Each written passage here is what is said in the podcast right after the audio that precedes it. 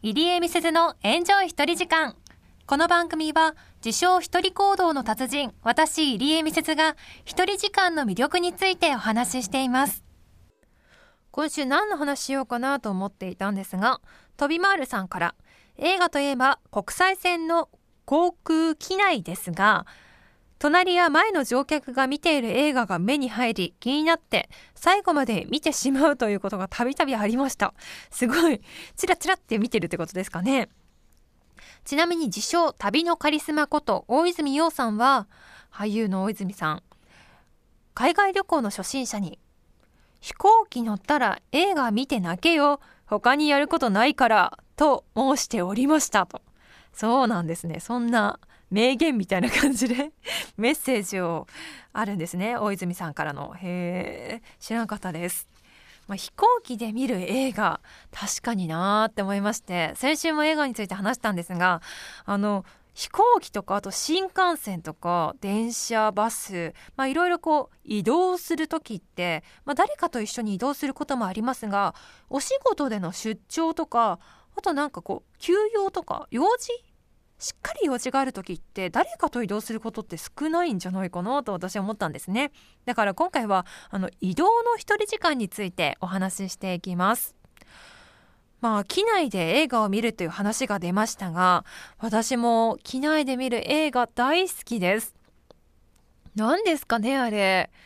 飛行機のねあのタッチパネルの画面。でねこう操作しながら好きな映画を選んでみることができますよね。もうその時点でワクワクしませんか？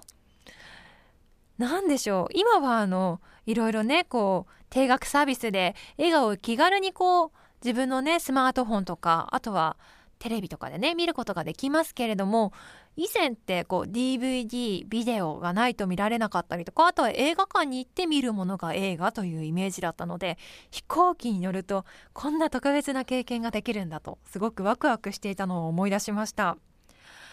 機内で見る映画。あの日本国内の映画ももちろんありますが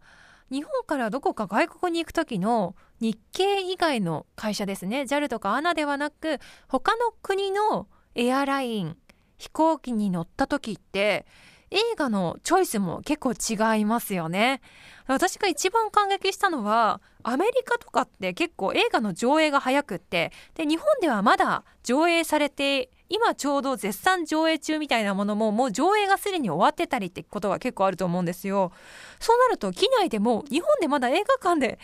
あの流れている映画なのに機内で見ることができたことがあったんですよね。これは感動しましたね。あとはなぜかこう移動中機内とかあとは新幹線内で見ると感情移入しやすいなと個人的には思っています。なんかこう質問以上にセンチメンタルな感じですかね。より感極まってボロボロ泣きながら見てしまったりします。皆さんもそんなことないでしょうか？何ですかね？旅に行ったりするとこう感情が豊か感受性が豊かになっているんですかね？不思議だなぁなんて思います。